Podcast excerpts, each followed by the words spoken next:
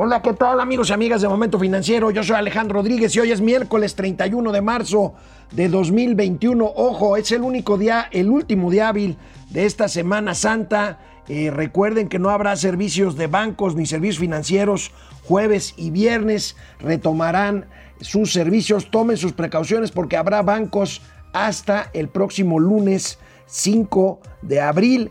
Por cierto, el sábado no olviden atrasar una hora eh, su reloj. Inicia el horario, el horario de verano. A muchos les encanta, a otros no tanto, pero bueno, esa es la realidad. Ayer Andrés Manuel López Obrador en su enésimo, enésimo, no sé qué número de informe lleva, ahora fue por los, por los primeros 100 días del tercer año, ¿sí? Fue los primeros tres, o los primeros tres meses del tercer año de gobierno. En realidad no dijo nada. Plantea, plantea una visión de un país que simplemente no existe. Es increíble. Ahorita vamos a ver, pues, eh, pues simplemente plantea, informa sobre otro país que no se ve. Hoy, hace unos minutos, la Secretaría de Hacienda presentó madrugó el miércoles santo. La Secretaría de Hacienda presenta los precriterios de política económica sobre los que se basará el presupuesto para 2022. Eh, hoy vamos a ver estas, estas cifras y bueno, pues esto y mucho más tenemos información sobre pues también las cifras encontradas en cuanto a las vacunas, por ahí no se ponen de acuerdo los funcionarios lo que dijo el presidente sobre la vacunación también. No hay, no hay una, una línea, un hilo conductor de las, de las cifras. Veremos el informe de ayer, la realidad alterna del presidente. En fin, tenemos, tenemos muchísimos, tenemos muchísimos datos, muchísima información. Mauricio Flores Arellano se eh, conectará desde Campeche, entiendo que está ahí. Eh, ya por aquí me está avisando que ya está aquí. Empezamos. Momento financiero. Esto es Momento Financiero. El espacio en el que todos podemos hablar. Balanza comercial. Inflación. Evaluación. Tasas de interés. Momento financiero. El análisis económico más claro. Objetivo y divertido de Internet. Sin tanto choro. Sí. Y como les gusta. Clarito y a la boca. Órale. Vamos, réjete bien. Momento financiero.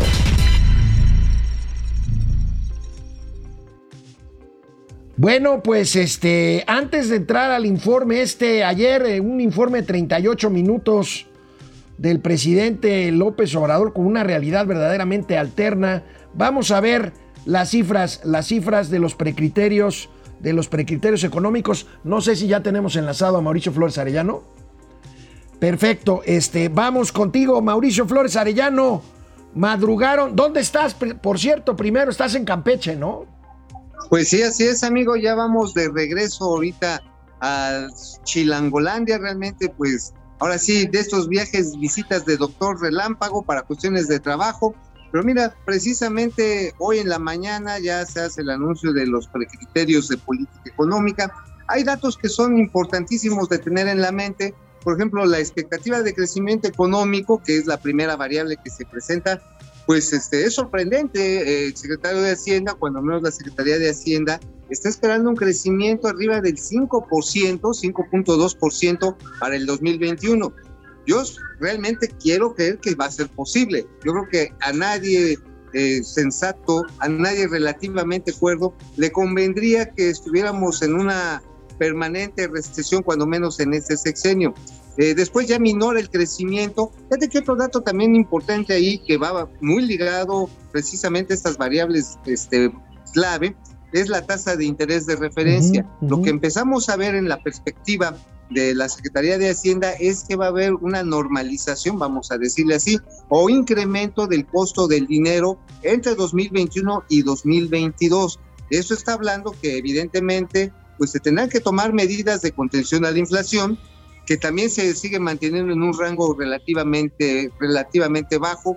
Pero amigo, este, a mí lo que me sigue este, llamando la atención es que se considere un balance de, digamos, ahora sí, externo, el balance de toda la balanza comercial y la de servicios y la de capitales, pues en una posición muy este, cómoda, yo diría cómoda, en un momento en el que el comercio internacional está cambiando profundamente y desafortunadamente parece que México no está entrando a estos grandes flujos de capital que se están dando con la reconformación de la relación entre Estados Unidos y China. ¿eh? Eso a mí dice, ah, caray, este, realmente los chinos nos van a seguir queriendo tanto, los estadounidenses, después de todas estas cosas, no lo sé, Willis. Como diría este famosísimo programa de los eh, del precio de la histeria, perdón, de la historia.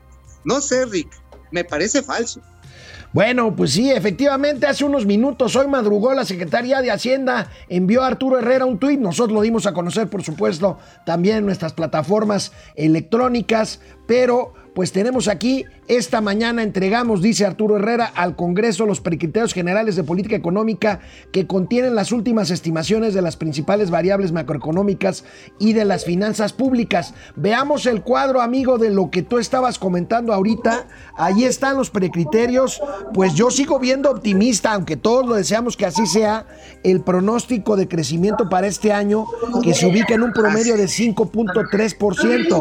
Tú y yo lo traemos por ahí de entre 2.7 y 3.5. Para 2022, pues el rebote habrá de acabarse y los precriterios establecen un pronóstico de crecimiento de 3.6% para, para el año que entra. La inflación la ubican este año en 3.8%, ya están ajustando, y para el año que entra volvemos al 3.0%, al 3% de inflación. Sí, estamos viendo una serie de datos, amigo, que, bueno, son los que están también previendo una recuperación sostenida de la economía de los Estados Unidos. Así es. Y yo digo, pues claro que los Estados Unidos se están recuperando un montón, digo, después del billetote que está repartiendo Joe Biden, entre un exitoso programa de vacunación en el que hay colaboración del sector privado con el sector público, y obviamente con un montón de incentivos a la inversión que está regresando de China a los Estados Unidos, por supuesto que se van a recuperar muy rápido. Eh, y sabes qué otro elemento me parece muy destacable, el crecimiento, el reconocimiento del crecimiento de la deuda total, del saldo histórico de requerimientos del sector público, mi queridísimo amigo, este, pues ya se acepta arriba de los 12.3 billones de pesos. Y nada más les quiero decir, en el perro maldito, asqueroso, odioso, malévolo, infernal periodo neoliberal, se les entregó en 10.5 billones de pesos. Oye, amigo, Oye, amigo, estas cifras las traemos ahorita a propósito del informe. ¿Qué número de informe presentó ayer el presidente? Ahora resulta que los primeros tres meses del, tercer año, bueno, pues como que ya, ya chole de informes. Y ayer el presidente, amigo, un informe de 38 minutos. Un informe de 38 ese minutos. Chole me recordó el día 8 de marzo en el que pues el presidente se le ocurrió decirle ya chole a las damas, a las mujeres de nuestro país. Ahorita vamos a hablar también del feminismo, amigo. 38 minutos de discurso ayer del presidente, según nuestro amigo Luis Estrada. 57 afirmaciones no verdaderas. Amigo, retrató un país en el que solo en su mente existe, amigo. Inversión pública dice que como nunca, a pesar de que está caído 22% en el sexenio, transferencias sociales a la mayoría de la población cuando llegan al 25% de la población, 13 millones de pobres más, por supuesto. Eso no lo dijo reducción de delitos. Válgame Dios, pues si se supone que... Vaya cosa. Oye amigo, creo que ya tenemos que ir a corte, pero nada más déjame digo esto.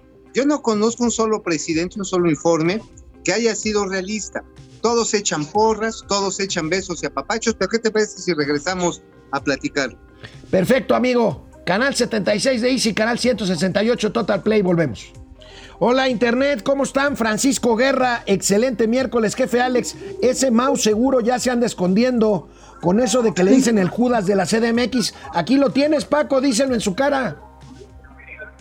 Mm, yo aquí estoy, lo que pasa es que no me quieren ver, pero pues digo, alguien tiene que chambear en este país. A ver, a ver, Eso sí sonó más falso que el informe de ayer, mi querido. A todos los ninis, para que lleguen todos los viejitos a una edad feliz con una beca tipo Dinamarca, para que haya vacunas así a maños llenas a todo el país.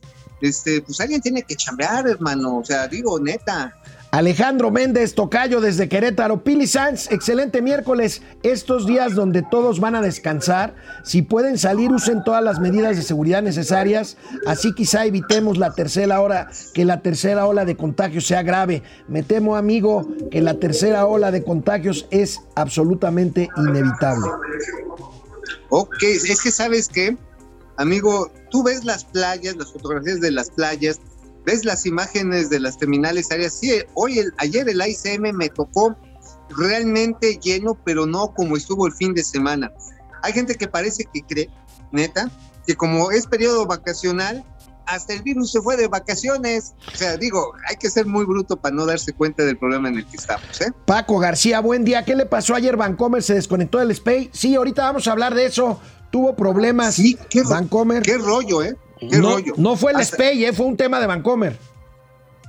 Sí, hay que, hay que abordarlo porque habla mucho de la fragilidad de los sistemas informáticos. ¿eh? José Luis Gamboa, buenos días, saludos desde Ciudad Juárez, Chihuahua. Depredador Mercenario, Depre, ¿cómo estás? Último día laboral de esta semana y hasta el lunes para comentar ahora que si el tío Mao llega a, pasea, a pasar por dos bocas, le tomo unas fotos al parque acuático. No, ahorita no está lloviendo, ¿verdad?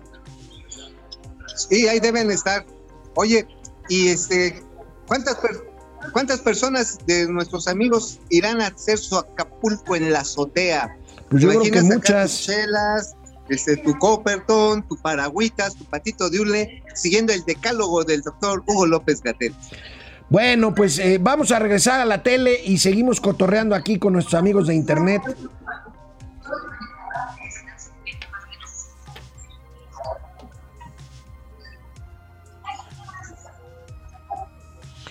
Oye, amigo, tienes toda la razón en que ningún informe es realista. El tema es que este gobierno dijo que ellos serían diferentes, ¿no? Ah, bueno, mira, este, diferentes como el prismo de hace 70 años, no, ese sí se parece en retierto. Al prismo de, de Carlos Salinas de Gortari, pues sí, también se parecen mucho. Este, pues hasta el de Enrique Peña Bebé, ¿eh? Hay varios funcionarios ahí, ya el lunes, este, por ahí ya voy a tener alguna información extraordinaria este, todavía en la columna, eh, de algunos este, mañosones que están en el sistema de salud reciclados. Pero a ver, amigo, eh, a ver, todo director técnico de un equipo tiene que echar porras. O sea, yo no me imagino al Tucaferretti, no me imagino, bueno, no me imagino a nuestro amigo Miquel Arriola, dice, no, estos son unos brutos, nos va a cargar el payaso. Oye, amigo, pero mejor no sales diario, mucho menos diario, ni mucho menos aparte de salir de harina, pues este, tener informes a cada rato, que si el mes, que si los tres meses, que si el centenario, que si no sé qué, que si no sé cuánto. Mira, si el rollo se pagara en dólares, ya no tendríamos problema de balanza comercial. Con eso te lo digo todo. Bueno, amigo, pero mira, te voy a poner en materia económica, el presidente, pues parece ser demasiado optimista. Escuchemos y veamos lo que dijo ayer en su mini informe de 100 días del primer, no, del tercer año. El pronóstico de crecimiento para este año ha ido subiendo y ahora hasta los más precavidos aceptan que será del 5%. En mi opinión, a mediados de este año nuestra economía habrá recuperado los niveles previos a la pandemia. Pienso también que los sectores más afectados como el turismo, el comercio, los restaurantes y otros servicios volverán a florecer. Amigo, amigo, para cumplir esto que dice el presidente de regresar a niveles prepandémicos a mediados del año, faltan tres meses. ¿Qué necesitaríamos para aquí fuera, para que eso fuera así después de que caímos 8,5% el año pasado y vemos que en enero todavía el sopetón es de menos 4%, amigo? Mira, necesitaríamos básicamente inversión. El motor de la inversión es básicamente el ahorro, la captación de recursos y ahorita desafortunadamente lo que más tenemos es la captación de remesas y que se utiliza para consumo. Los ingresos tributarios del sector público han venido a la baja. ¿Qué está revelando esta baja captación de ISR y de IVA? Es una actividad comercial e industrial y de servicios que se ha visto afectada y que no se está recuperando esa tasa. Si tú ves el ticket promedio, digo, yo no sé tú, pero yo como amo de caso, este, como hombre que cumple cabalmente con sus obligaciones de su sexo, ya voy cotidiana, bueno, todos los días que me dicen, vete al Superboy, te das cuenta el encarecimiento de una serie de productos básicos. La masa salarial se ha reducido y se refleja en el ticket promedio.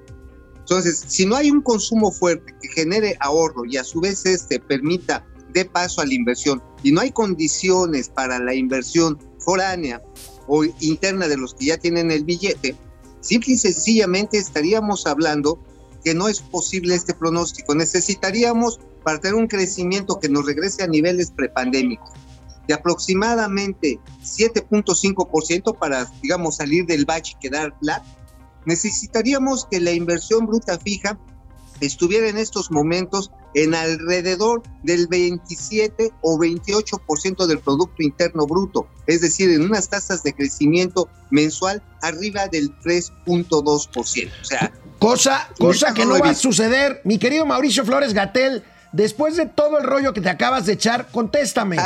¿Se va a cumplir esta meta de regresar a los niveles? mucho el sol, Vamos, contéstame, contéstame. ¿Vamos a regresar o no a los niveles prepandémicos al mes de junio? Que curiosamente son las elecciones. ¿El presidente tiene razón o no? A ver, a ver, a ver. Esta estrategia se llama ataca matraca.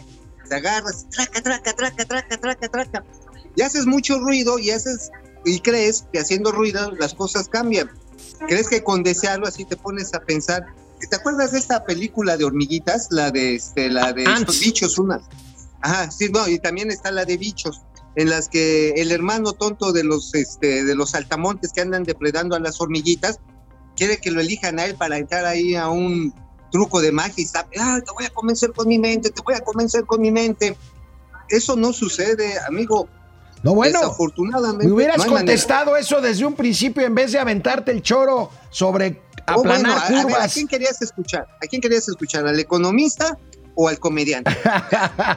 Dos bueno, al mismo amigo, ayer la Secretaría de Hacienda y Crédito Público difundió su informe mensual de finanzas públicas al cierre de febrero. Y bueno, tenemos aquí el comunicado, la imagen del comunicado que envió, como lo hace cada fin de mes la Secretaría de Hacienda y Crédito Público. Y las cifras, amigo, confirman una economía detenida, como comentaremos con los siguientes datos, amigo.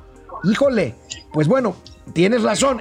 Hacienda trata de destacar las cifras positivas si es que las hubiera de las finanzas públicas, pero de entrada, amigo, los ingresos, los ingresos del gobierno se caen, se caen más de más de 4%, según vamos a ver ahorita en unas gráficas. Ajá, mira, si pueden poner las gráficas, ¿sabes qué es relevante, amigo? Eh, que también, y esto para toda la gente que nos está haciendo el favor de seguirnos en estos momentos, vale la pena destacar que lo que estamos percibiendo es que cuando cae el IVA, como está sucediendo, que cae el impuesto sobre la renta y los IEPS, que es una forma de IVA selectivo, vemos cómo los ingresos totales y los tributarios, que son fundamentales, caen 4.7%. Y la deuda, la que hablábamos hace rato, de 12.33 billones, Ujú. billones de pesos. Y repito, el periodo maldito perro asqueroso, infeliz, infame, infernal, hijo de su pinche macos, pues nos lo dejó en 10.5 billones de baros. O sea, Oye, Hello. amigo, ¿no que no había deuda nueva? no, no, no, no. A ver, tranquilo, Oye, amigo, tranquilo. ¿no? Pero espérame, antes de que me eches ese, ese, ese choro, tenemos aquí en pantalla los problemas de planeación. Es increíble el gasto, el ejercicio del presupuesto. Amigo, gastan mucho educación, energía, agricultura y hacienda. Increíblemente hay un subejercicio en la Secretaría de Salud en época de pandemia. Ya lo habíamos A ver. comentado, amigo. A ver, a ver, a ver. It easy, amigo. Estos no son subejercicios, son ahorros No. austeros que nos llevan No, a no, la mina de la felicidad. ¿Qué le hicieron a. Mauricio Flores en Campeche? Le metieron un camarón con coco a fuerzas. No, camarón por ahí? langostino, viejo, camarón por langostino. Oye, déjame te digo nada más, es que, digo, take it easy. Efectivamente, un problema es cuando gastas de más, pero si tampoco gastas es otro problema todavía peor. Por ejemplo, ahí tú lo estás diciendo bien, en el tema de salud, el hecho de que no estén ejerciéndose adecuadamente lleva a este fenómeno. Es un dato que viene, ya al rato platicamos de mi bonita columna, pero este no es el tema principal de mi columna. ¿Sabes cuántas vacunas del cuadro básico se habían comprado al primer trimestre de este año, amigo? ¿Cuántos? Se habían comprado 8.055 dosis. 8.055 dosis. Repito, 8.055 dosis. Ya ¿Sabes cuando, cuántos? ya cuando nos decían que estábamos cubiertos en materia de vacunas. A ver, y este no me lo estoy sacando de la chistera, este es un dato que eh, publica de manera sistemática el Instituto de Investigaciones Farmacéuticas de México y América Latina. Nada más te digo este, este dato. El año pasado se compraron 7 millones de vacunas. En el periodo neoliberal asqueroso se compraban, se compraban en promedio 6 millones de vacunas en el primer trimestre. Bueno, amigo, aguántame el corte, como decía por ahí, un clásico de la vieja televisión. Regresamos Ah. después de una pausa aquí a Momento Financiero. Bueno, pues aquí regresamos a Internet. Raimundo Velázquez Hidalgo, buenos días, tío Alex. Saludos desde Zacatlán de las Manzanas. Ay, el tío Mau ya se anda preparando para la procesión. ¿Será Judas Claro. o algún otro apóstol? No, yo creo que va a ser María Magdalena porque viene muy chilloncito. Ay, bueno, pues déjame ser, digo, déjame ejercer mis derechos a elegir mi propia sexualidad. Mike White, buenos días. Otra vez de Azolapa. No, ahí está el, ahí está el buen Mau, miren. Mm. El tío Mau ya Mm. está en la gloria del alcohol.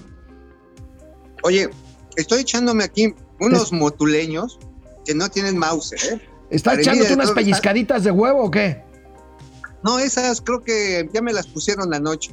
Pero en fin, Tavo Rivera, saludos desde Mexicali, excelente día para todos. Morgan Sánchez, buen día tío Alex y Mau. Se acerca el viacrucis de AMLO a sentirse atacado por la prensa extranjera. ¿Qué a poco ya vieron el guion del programa de hoy? Ahorita vamos a hablar de eso. ah, chale.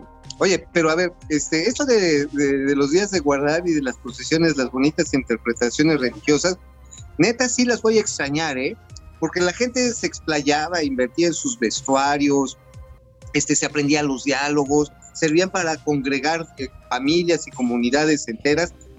La verdad sí lo lamento, ¿eh? Sí siento feo que estas tradiciones centenarias pues, estén amenazadas Pues hoy están- por la pandemia. Están pausadas, amigo. Guido Corti, buen día. Francisco Guerra, ya inició la vacunación en mi Atizapán del Alma. Lo único malo que bueno. veo es que la organización no estuvo tan bien pensada. Amigo, hay que reconocer que quien se está llevando las palmas en esto de la vacunación es la jefa de gobierno de la Ciudad de México, ¿eh? Lo está haciendo muy bien.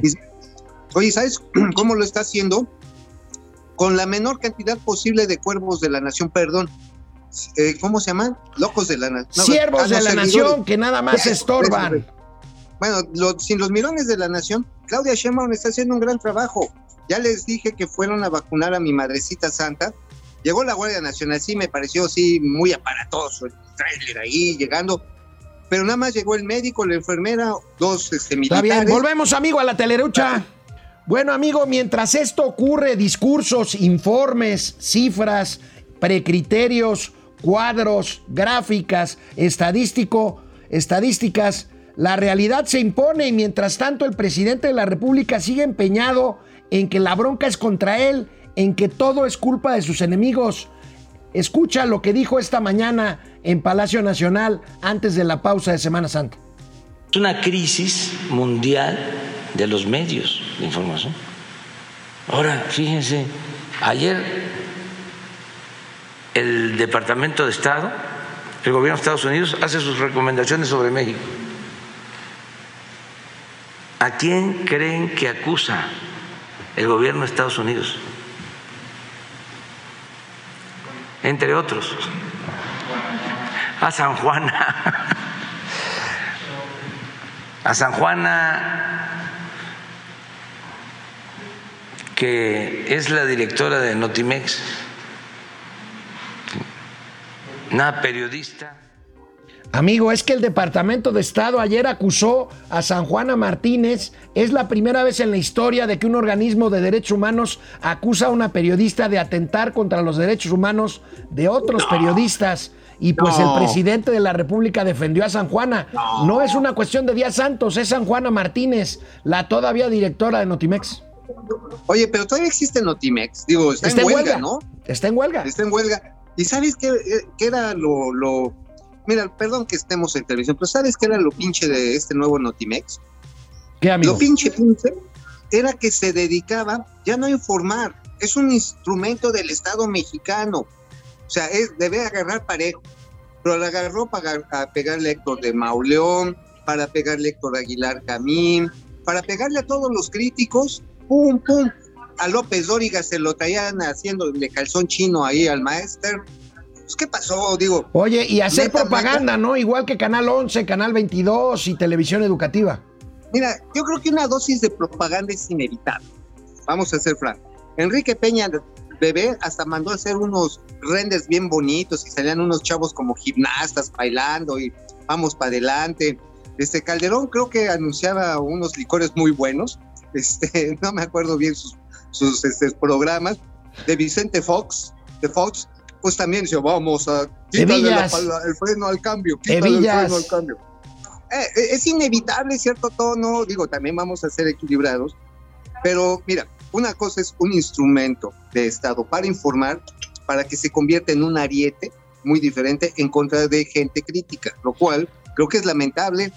Y bueno, pues este, pues ya vemos de qué lado está el corazoncito presidencial. Oye, amigo, pero además, hoy el presidente no nada más se refirió a los medios mexicanos, ¿eh? Agarró parejo. No. Escucha, todos ver, en el viene, mundo viene, están en contra. Viene, viene, viene, viene.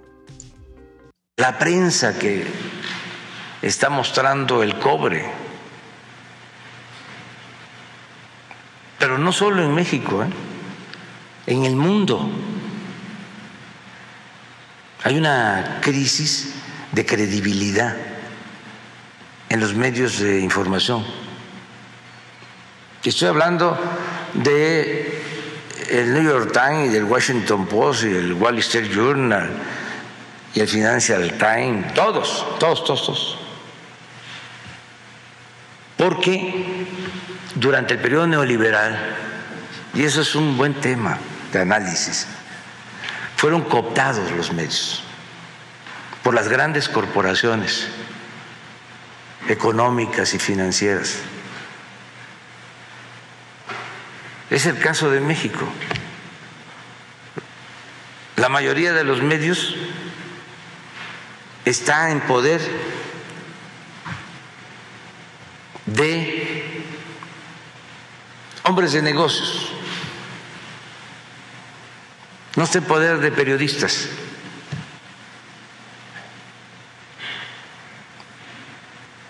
Las televisoras, las estaciones de radio, los periódicos, en manos de empresarios. Entonces, ¿para qué utilizan los medios? Para proteger sus intereses.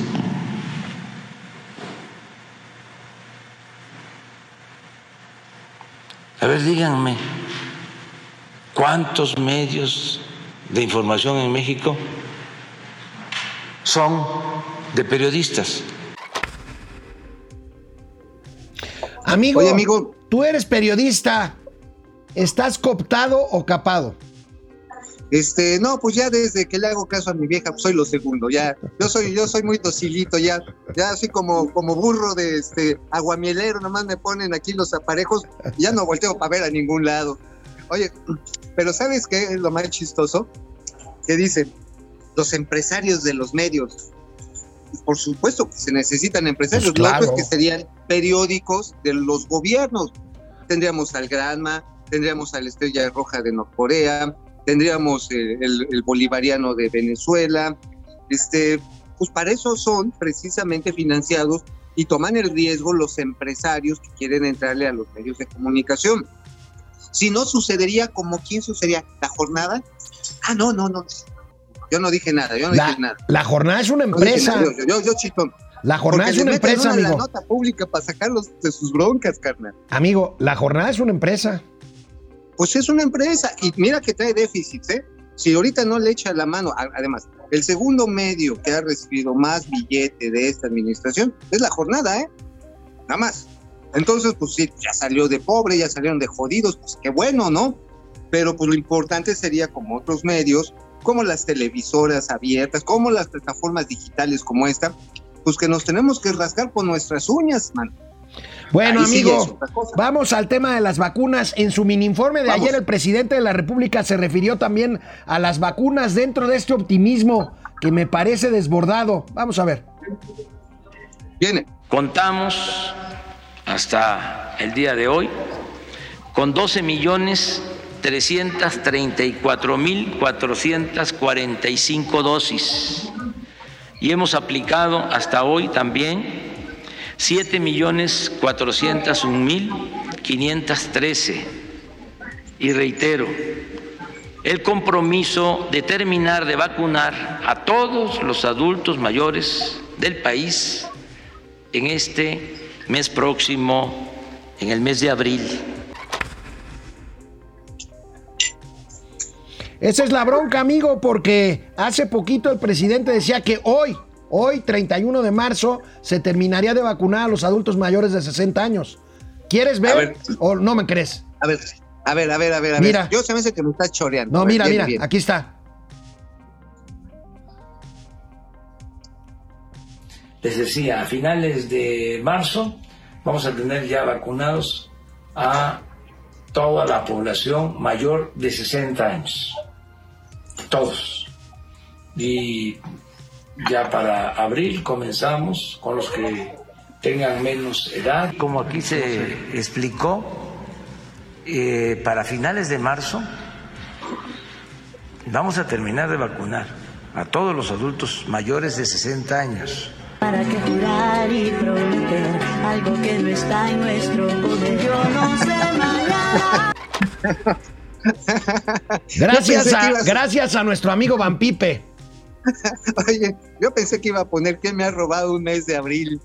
Porque, porque también va a pasar eso. Oye, viejo, mira, hablando con seriedad, se necesitarían estar vacunando. Digo, yo sé que no me toman en serio, yo tampoco. Pero mira, si se tuviera que lograr esta meta, tenemos que estar vacunándose cerca de 646 mil personas diarios, sábados y domingo. Si quitamos los días de descanso, tendríamos que estar haciendo aplicaciones superiores al millón diarios. Vamos a, vamos a una pausa, amigo, y seguimos con esto. Aquí regresamos a internet. Fíjate que, amigo, desde, Hey. desde Vancouver nos saluda Mel de Oliveira. Órale, saludos. Ann Mendoza Saludos. desde Puebla, Francisco García. El presidente cada día que pasa miente más cínicamente, cada vez más desconectado de la realidad. Híjoles, es triste, pero mira, por ejemplo, está, vamos a hacer con el tema de las vacunas a la tele, pero evidentemente hay ganas de convertir los hechos con palabras y desafortunadamente la realidad es muy terca y la, la realidad no la cambias a regaños, Ujú. se cambian con acciones. Sí, exactamente. Ramiro León Moreno, Guillermo Sánchez Mendoza, René Franco, Mau, ¿cómo sufres? No, Pel, mira, este Ana, cafecito está señores, ya no nos hagamos bueyes. López desmantela lo hecho por la democracia para dar cabida a empresas y dineros rusos y chinos. Es lo que decías hace rato, amigo.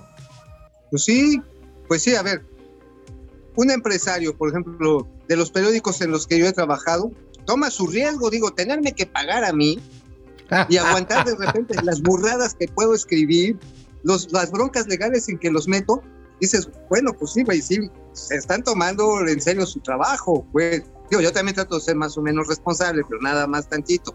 Oye, Están amigo, apostando su lana. Héctor Martínez pregunta, ¿qué saben de que IATA no dejará a sus aerolíneas llegar a Santa Lucía?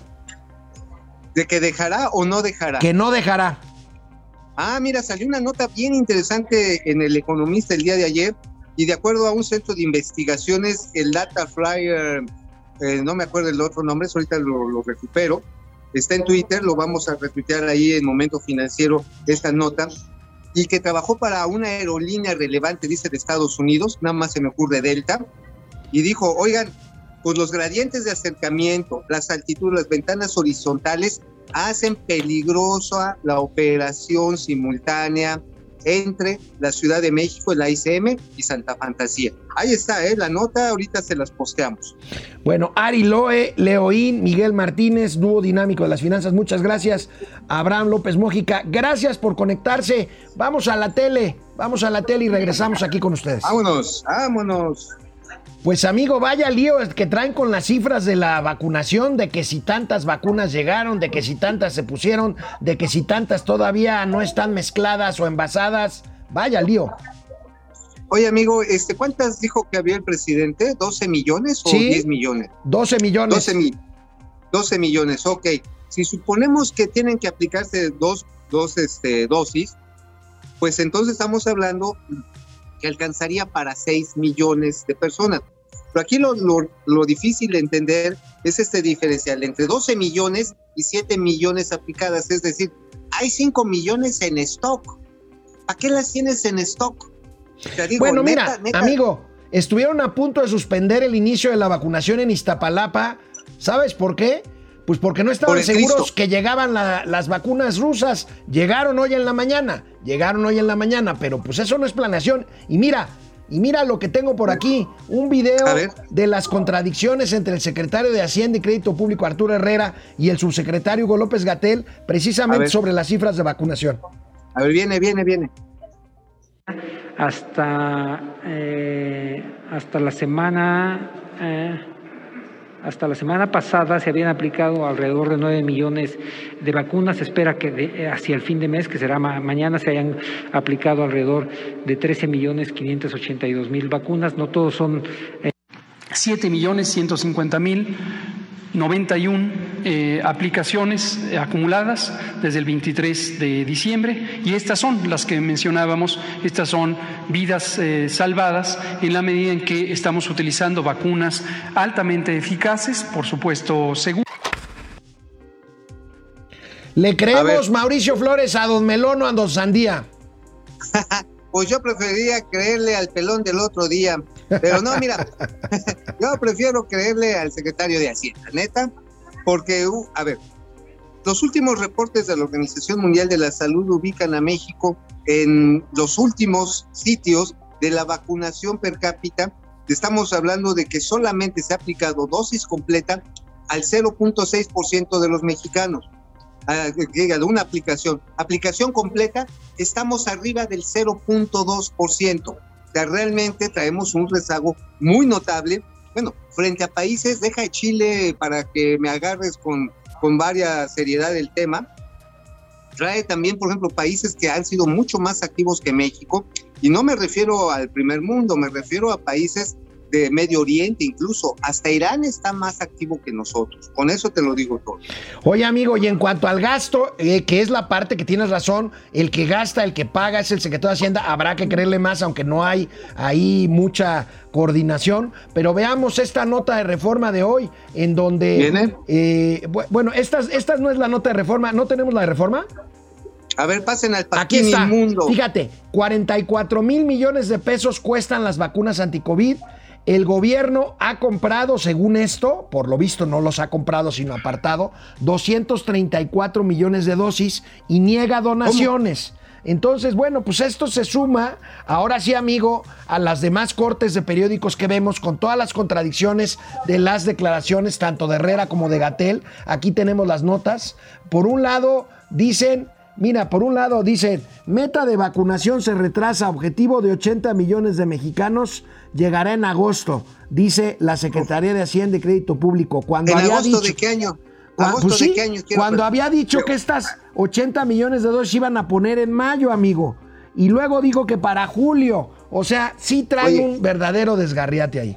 Oye, es- eso me recuerda una canción bien bonita que creo que la, le echaban los Jonix. Para abril o para mayo vendrá la Pfizer y si te descuidas tantito te va a tocar la del chinito. Bueno, Oye, cosa que quema mucho el sol amigo, por estos lares, hablando de salud. ¿de qué escribiste hoy en tu columna bastante Ah, pues desprestigiada del periódico La Razón? Gente detrás del Sí. dinero. Propiedad de unos empresarios inmundos, digo, también ya, ya si vamos todos, vamos todos, Pues ¿no? sí. pues ya, para pronto. Oye, fíjate decirte que en el caso de la columna del día de hoy, anotamos la crisis que está por reventar hoy y mañana. La- el sistema de distribución de los medicamentos que está comprando el INSABI a través del UNOPS No tiene quien lo reparta, carnal. No tiene, ¿Y sabes por qué no tiene quien lo reparta? Porque no pagaron el servicio del año pasado. Neta, no lo pagaron. Tenían ocho operadores logísticos, algunos más profesionales que otros. Algunos de ellos eran así como de los que habían este, primero defenestrado en alguna mañanera y se reconvirtieron y ya sabes, siempre hay posibilidad de cambiar socios y, este, y te das una chañadita y ahí van. Bueno, entraron ocho el año pasado.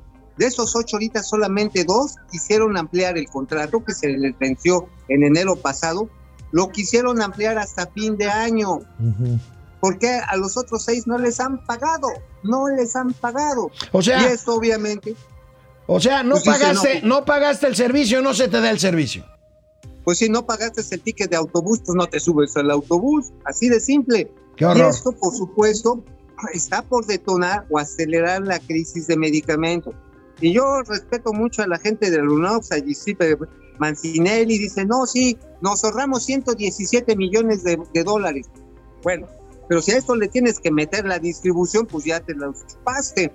Y te la vas a chupar más pelona, porque el problema va a ser que los medicamentos no lleguen a tiempo y forma a quien los necesita. Y esas vidas que van a estar en riesgo, la calidad de salud que va a estar en riesgo, no tiene precio y lo digo sin demagogia alguna.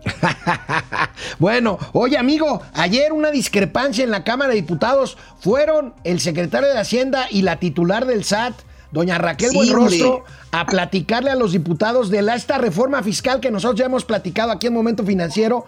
¿Habrá o no reforma fiscal? Bueno, pues según esta nota de reforma que podemos ver aquí, según... Según el las- la titular del SAT, doña Raquel Buenrostro, dice que no será una reforma tributaria, o sea, que no se aumentarán impuestos, sino que solo será administrativa. Y el secretario de Hacienda, como que dijo, no, sí necesito lana, sí hay que cobrar más impuestos. Oye, amigo, eso me, me parece un símil así como cuando estás pollito en posición de pollito comiendo maíz y te dicen, no te va a doler, no te va a doler. Dices, no, sí me va a doler. Y luego te dicen, sí, pero te va a gustar, pero te va a gustar. No, no, Entonces, no, no, no, qué naco eres. no, neta, neta, a ver. Doña Raquel Buenrostro lo que está diciendo es que va a ser administrativo, es decir, que va a riar parejo con grandes, chicos, medianos, con todos, órale, para que paguen rápido, lo cual no es una mala idea. Si te lo automatizaran, pues no tendrías que estar haciéndote bolas cada mes y dedicarle mucho tiempo, ya sea de vida personal o de la empresa, a estar informando de cómo vas. Ay, hay de ti donde te equivoques porque toma la barbón. Oye, Y en el- oye amigo, Dime, pero dime. perdón que te interrumpa. El secretario Bien. de Hacienda como que sí le pintó su raya a doña Raquel Buenrostro. Mira lo que dijo Exacto. ayer, allí en los diputados. a ver, viene, viene. En la mayor parte de los sistemas, eh, de, los sistemas modernos de política y administración tributaria, dentro de los cuales se encuentra México, ha- se ha hecho una separación muy explícita para que no haya conflicto de interés entre los entes que hacen política tributaria, incluyendo las reformas tributarias, y los entes que hacen la administración tributaria, que hacen la recaudación. Esta es una reforma que en México se dio en 1997 con la separación del SAT de la Subsecretaría de Ingresos, pero lo encuentran en casi todos los países relevantes. Lo encuentran en Estados Unidos, donde el Departamento del Tesoro, el Treasury, que hace la política tributaria, está separado del depa- de, la, de la unidad de la agencia que recauda el IRS, el, el- el- el- Internal Revenue Service. Lo encuentran en, en Colombia, donde el Ministerio de Hacienda se hace la política tributaria y la DIAN eh, hace la, la recaudación. Lo, lo encuentran en Perú, donde el SAT es superintendencia, no es de, de- no es una eh, no Pues detrás de la raya que estoy trabajando, dijo el secretario de Hacienda. Creo. Oye, nosotros nos encargamos de la eso. política tributaria atrás de la raya, ¿no? oye, es como. Regresamos, vamos a corte. Pues sí, amigo, el secretario de Hacienda le dijo a doña Raquel que se entusiasmó, pero que pues ella administra el tema, el tema tributario, pero la política tributaria la define la Secretaría de Hacienda. Pues sí, amigo, mira, esto hay que ser muy franco. No encontraron los 500 mil millones de barros de la corrupción, neta. No lo encontraron. Y además, el aumento de la deuda bruta, el saldo histórico de requerimientos financieros del sector público, es notabilísima. Estamos hablando de que, y así les dejo mi pronóstico, va a haber aumentado 2 billones de pesotes en lo que resta del año. entre otras cosas por cancelaciones como la del Naim, como problemas de las mayores pensiones que se tienen que estar pagando. Y esto requiere cirugía mayor, la neta requiere cirugía mayor, porque en la medida en la que no se va saldando esta deuda, bueno, la deuda de Pemex, la deuda de Pemex está peor que la piedra del Pípila. O sea, agarran y le meten dinero y le meten dinero y, y Pemex sigue atorado, sigue sin pagar un montón de proveedores. Vieras la plañidera de gente que tuve el día de ayer comentándome que no les dan pero ni agua. Y así les dan así unas gotitas y nada más para que no se mueran.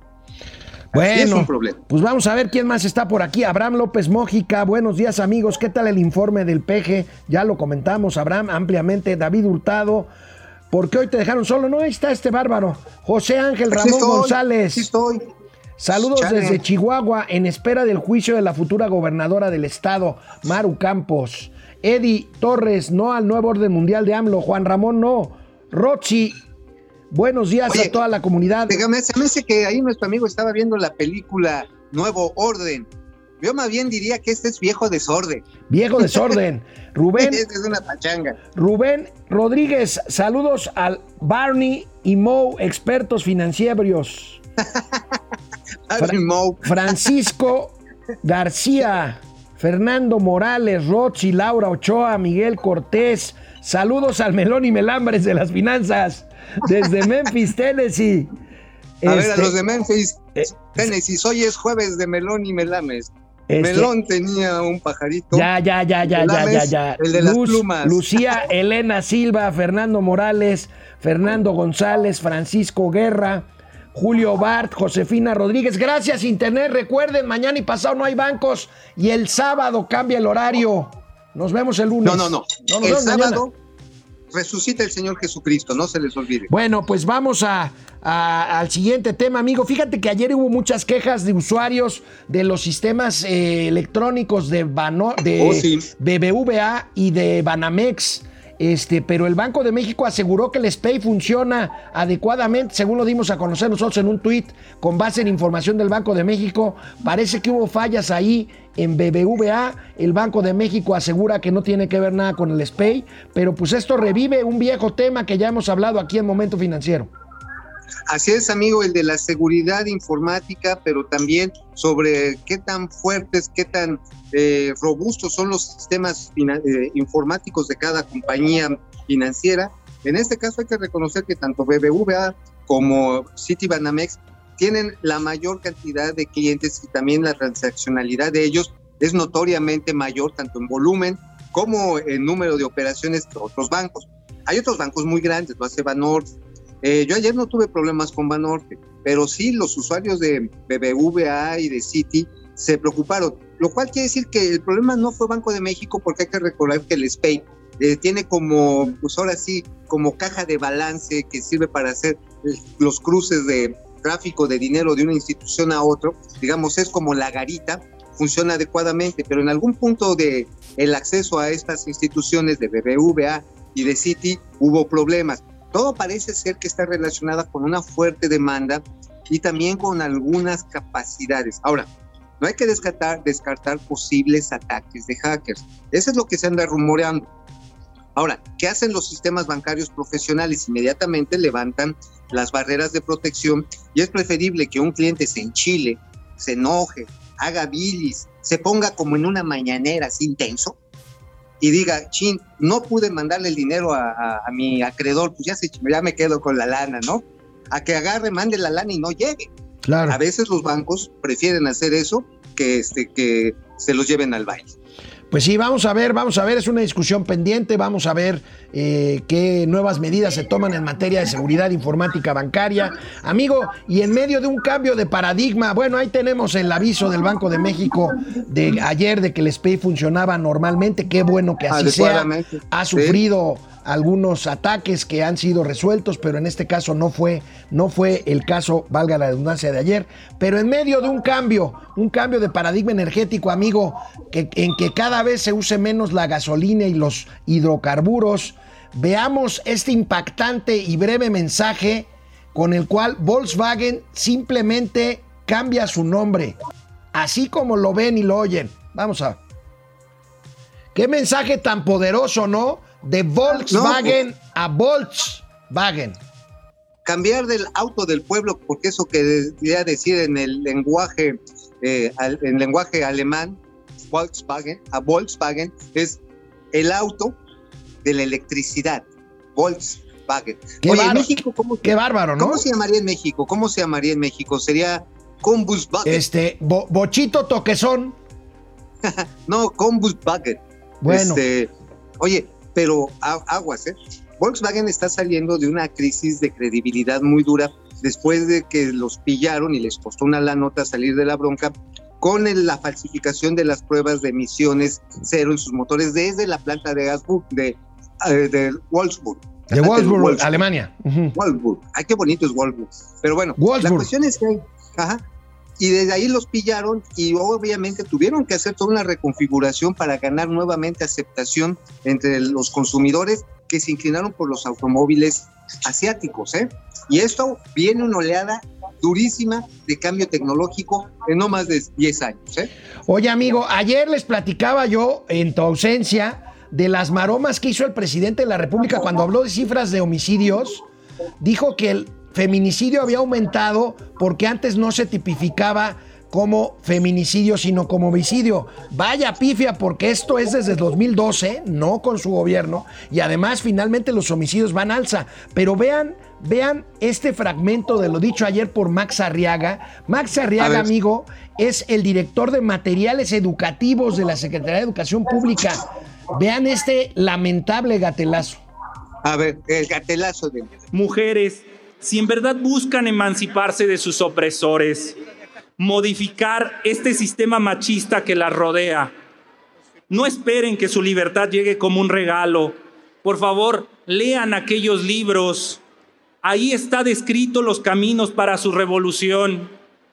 Nuestro presidente no las engaña.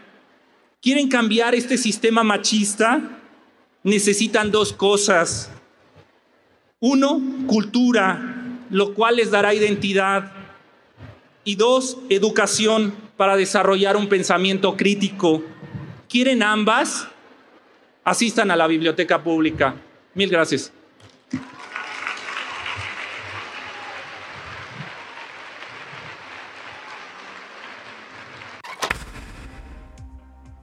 Este güey, amigo Max Arriaga, le dice a las mujeres, lean y así las van a dejar de joder. Qué poca madre.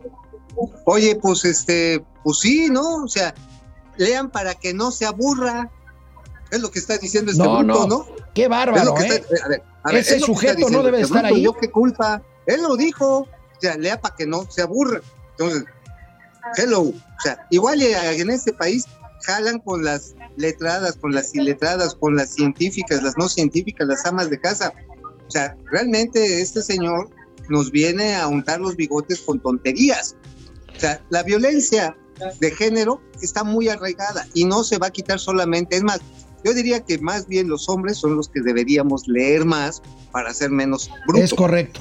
Es correcto. Eso bueno, amigo, ya para terminar, habíamos Ya, vámonos, hablado ya de la presión fiscal sobre las empresas mineras que representan Mm. una demanda de 9.800 millones de dólares. Veamos esta nota, amigo. Creo que el fisco, no sé qué pienses, pero pues mineras listadas en la Bolsa Mexicana de Valores pagan 1.293 millones de dólares en impuestos sobre utilidad. La tributación por este concepto se incrementó 44.6%. ¿Qué noticias tienes de esto, amigo? ¿Le están cargando la mano a las mineras? Pues mira, lo que sabemos es que dentro de las iniciativas de reforma fiscal que ya planteó este Alfonso Ramírez Cuellar ahí en, en el grupo de Morena en la Cámara de Diputados, implica aumentar los derechos mineros. Y esto, aguas, ¿eh? puede ser un problema para las compañías, eh, ya no por la tributación de ISR, digamos, de los impuestos generales, sino sobre todo los derechos de explotación. Y ello, por supuesto, les va a afectar a algunas de ellas, porque dicen, bueno, es que están llevándose la riqueza del país, pero también están generando inversión. Y mira, amigo, ciertamente México es atractivo para la actividad minera, pero hay lugares de este país donde si no va una minera, no hay chamba, punto. Muchas mineras están a la mitad de zonas desérticas, y si no está esa minera ahí, no hay. literalmente que comer más que lagartijos y cactus. No, no, bueno, tamaño. pueblos mineros que se han desarrollado e incluso muchos han florecido en años y décadas y siglos pasados en torno a una Así mina. es. En torno a una mina. Así es. Y fíjate, amigo, pues eso hay que tenerlo muy en cuenta. Sí se requiere, sobre todo, que correspondan de manera responsable a los temas de sustentabilidad ambiental. Yo creo que más que estar pensando en sacarles la lana, sería ver, paga, pero ayúdame a la remediación y a generar condiciones mejores de vida en los pueblos. Amigo, Porque nos si no esa vemos, lana, se va. nos vemos mañana, jueves santo. Recuerden, mañana y el viernes no hay bancos. Tomen sus providencias. Cuídense, usen cubrebocas, por favor. Hasta mañana. Bye,